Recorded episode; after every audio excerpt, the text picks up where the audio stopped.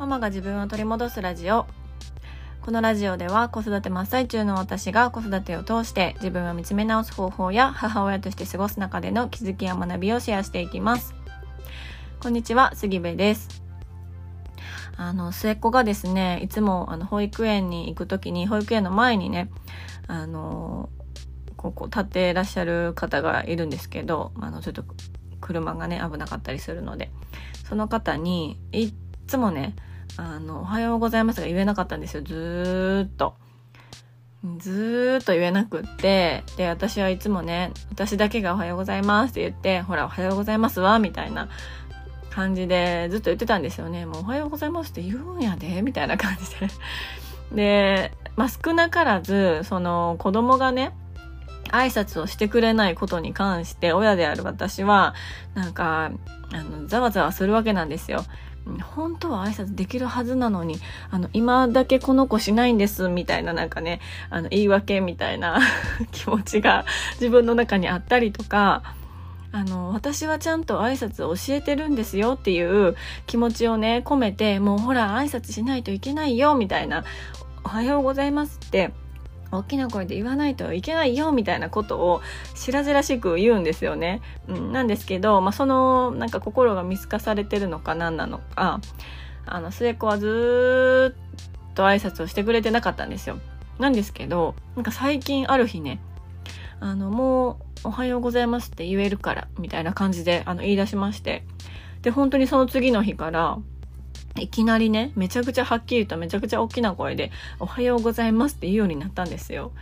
何やったんやと思って、今までのあれは何やったんやと思ってね、はい、思ってました。ただやっぱりなんかこう、もうこの子これできないからって親が、あの、諦めたりとか、うん、もう子供の限界を決めちゃうみたいな、まあ大げさな話ですけどね、挨拶から。うん、でも、この子はもう挨拶できないからとか、この子は何々できないからみたいな感じで、親が決めてしまうと、結局子供も、あ、私はこれできないんだっていう風になんか無意識でね、感じてしまうかなってすごく思うから、うん、挨拶は大事だよしないといけないよってことは伝えつつも絶対この子はいつかできるようになるって信じることがめちゃくちゃ大切だなって、うん、思ったりしてました信じてちゃんとその時を待つっていう、うん、もう忍耐力問われるなっていうね、はい、ことをすごく感じておりました。うん、人間試されてるなって思う瞬間が子育てしてたらすごくねたくさんありますよね。はい、ということで、えー、今日のテーマなんですが、今日のテーマは、イライラパターンを知って、イライラをプラスに変えようというテーマでお話をしようと思います。えー、これに関しては、あの、インスタでね、私がこれをテーマに、どういうふうに私が、こう、頭の中で考えているのかっていう、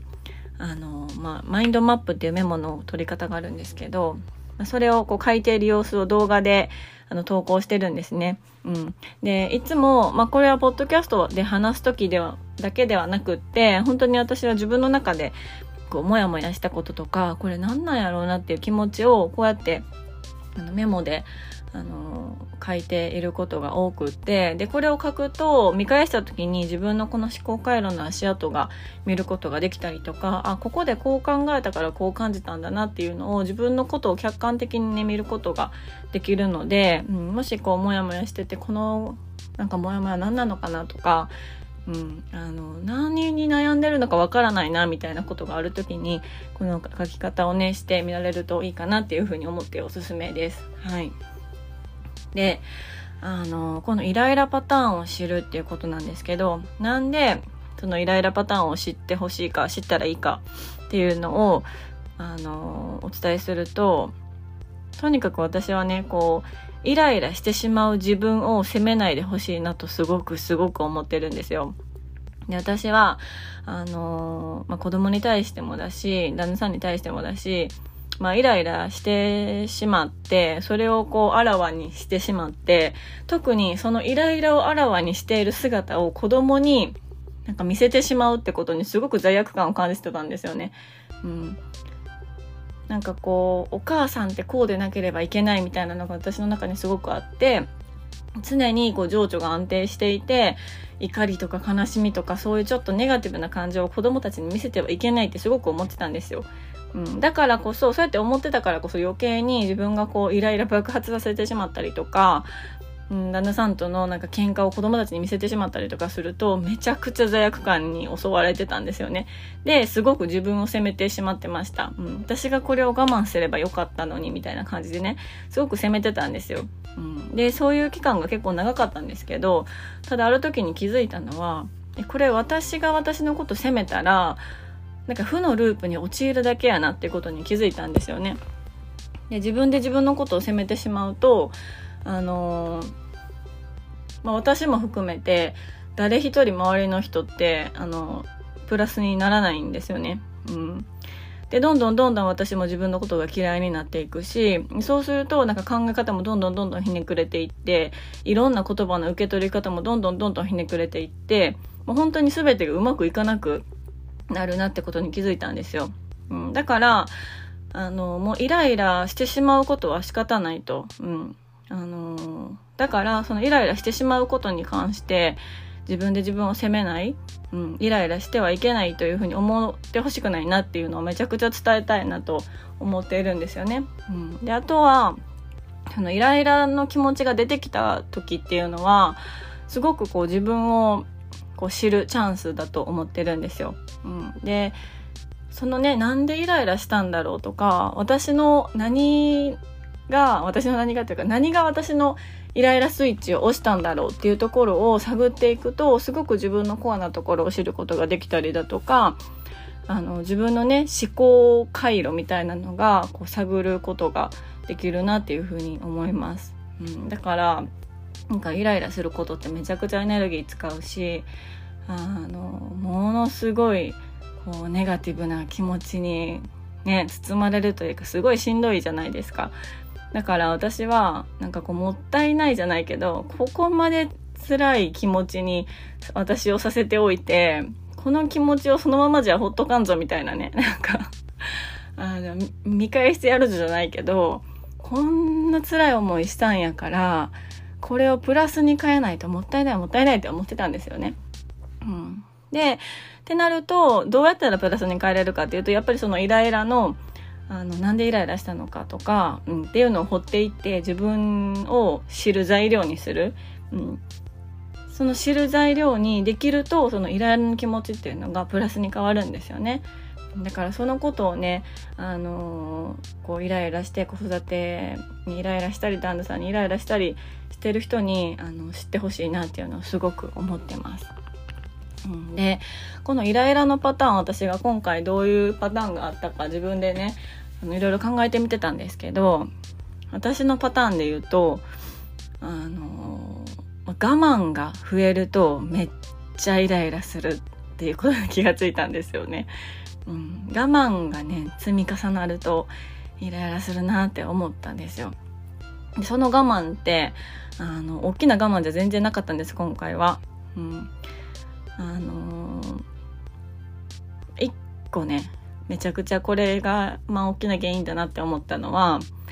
あの土曜日の夜に旦那さんにね末っ子の、まあ、お風呂と寝かしつけをお願いしてたんですよね。で私は、まあ、インスタライブがあったのでインスタライブが終わってから作業していてでまあその後ゆっくりお風呂に入ってあのいろいろ振り返ったりいろいろ考えたりしながらゆっくりお風呂に入ってで寝ようって思ってたんですよ。そしたらあの作業してる時にね末っ子があのあのちょっとしくしく泣きながらやってきましてでそれも11時過ぎぐらいなんですよねでえまだ寝てないの？ってなりましてでそしたらなんかパパが先に寝ちゃってシクシクみたいなねなんかパパに怒られてシクシクみたいな感じだったんですよ。まあ、それがあの、まあ、本当のところどうなのかわかんないですけど、まあ、事実としては末っ子をほっといて旦那さんが先に寝たっていう事実はあの間違いなかったんですよね。で私はあのいやもう頼んだやんかみたいな気持ちですよね。最初に。そう。それその日の朝もね4時半からバッスリにあの彼は出かけていたので朝早から起きてるから子供よりも先に寝てしまうんやんかみたいなね気持ちでもめちゃくちゃイライラしたんですよ。まずイライラっていうかまあその時のイライラはすごいちっちゃなイライラだったんですけどそうもうと思ってでママと寝るって言うから私はねめちゃくちゃ楽しみにしていたお風呂を諦めましてで末っ子にも「えママお風呂はいいの?」って言われたんですけどでもママのお風呂待ってたらあなたの寝る時間がもう12時回るよってことになりましてでもお風呂いいわもうママ明日も入るしみたいな感じで明日の朝入るからいいよって言ってそのままお風呂をね諦めて我慢して末っ子を寝かしつけたんですね。で私も疲れてたのでそのままあのすぐに寝て末っ子も結局すぐに寝てくれたんですけどでまあ翌朝起きたらあのまあ案の定案の定というか旦那さんはまたバス釣りに行っていて朝はいなくってでまあ私もちょっと昨日入れなかったからお風呂入ろうかなって思って私が起きようと思ったら子供たちも起きてきたんですよね結局。で末っ子も起きてきて。でまたこれお風呂入られへんよなってなったんですよ。朝ごはん作らなあかんしとかってなってね。うん。ってなったら朝ごはんがまさかの炊けておらずご飯が炊けておらずでパンもなくってでグラノラあるけど牛乳も豆乳もなくってさあどうするってなってね。で車があればそこから何かしら買いに行けたりしたんですけど、まあ、車がバスツリーで使われていてないと。ってなって私はなんか謎の蒸しパンみたいなね。めちゃくちゃ硬い蒸しパンみたいなのをなんか急遽作る羽目になって。なんやこれこなんななんていう食べ物？みたいな感じで子供たちにも聞かれていや多分蒸しパンやと思うみたいな感じでね言ったりとかしてたんですよね。でよくよく考えたらその前の日の夕方もバス釣りに行っていてでその時もねあのバス釣りに行くって聞かされていなくってなんか帰ってこうへんなと思ったらバス釣りに行っていたと。でその間に末っ子が昼寝から起きてあのパパパパって言ってずっと泣いているんでそれ。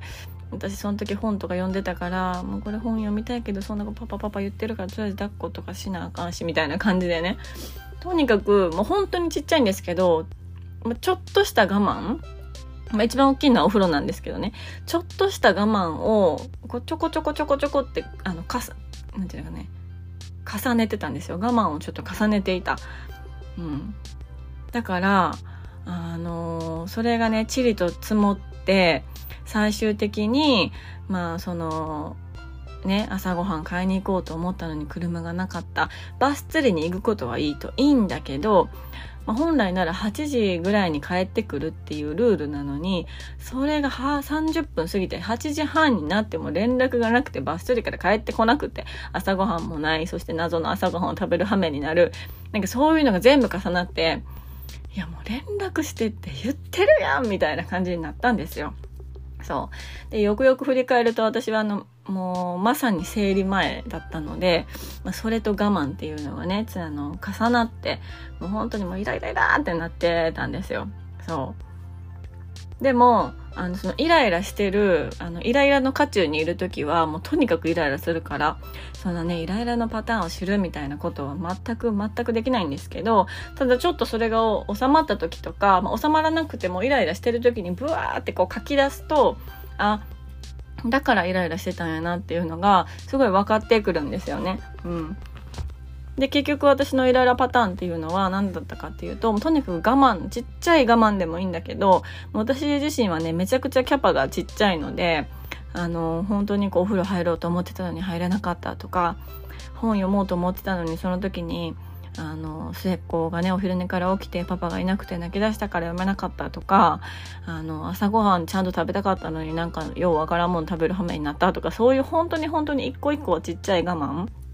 なんだけど、それが増えると、あの、すぐにキャパオーバーになってイライラするんだなってことと、あとはそれプラス生理前が重なったら、そのイライラのハードルみたいなものもすごく、あの、下がって、で、一気にこう、イライラボルテージがね、上がっていくんだなっていう、そのパターンを知ることができたんですよね。うん。で、このパターンを知ることができると、あの、まあ、自分で自分を責めなくても済むし、それがもっとできるようにっていうかもっと深くそれが知ることができるようになればイライラをこう予防することもできていくと思うんですよね。うん。で、我慢がね、増えているなって思ったら、ま、そのイライラが爆発する前に、その我慢自体はどうしても避けられない我慢かもしれないんだけど、他のところでちょっと自分を満たすっていうような、あの、方法が取れるかなって思うんですよ。うん、だからねその自分のイライラのパターンを知っておくっていうのはあの一つではないかもしれないんだけれども、うん、すごくあの大切なことかなっていうのをね今回改めて感じました。はい、で結局この喧嘩はねどういうことになったかっていうあの話もまたしたいなと思っております。はい、ということでこれねあのイライラの気持ちをプラスに変えるためにはあのなんでイライラしたのか、うん、どういうところが自分のその尺に触ったのかというか、うん、っていうのをこう探ることで自分が大切にしているものが分かったりだとか自分の思考回路が分かったりだとかっていうことがしてあのいけると思うんですよね。でそれが分かればあのよりこう生きやすくなったりとか、うん、するのかなっていうふうに思っております。ということで、最後まで聞いていただきましてありがとうございます。あの、ご意見、ご感想やね、あなたのエピソードなどなどありましたら、ぜひぜひ、あの公式 LINE からメッセージをいただけましたら嬉しいです。えー、URL は概要欄に貼ってありますので、そちらからぜひお友達登録をよろしくお願いいたします。では、今日も素敵な一日になることを願っております。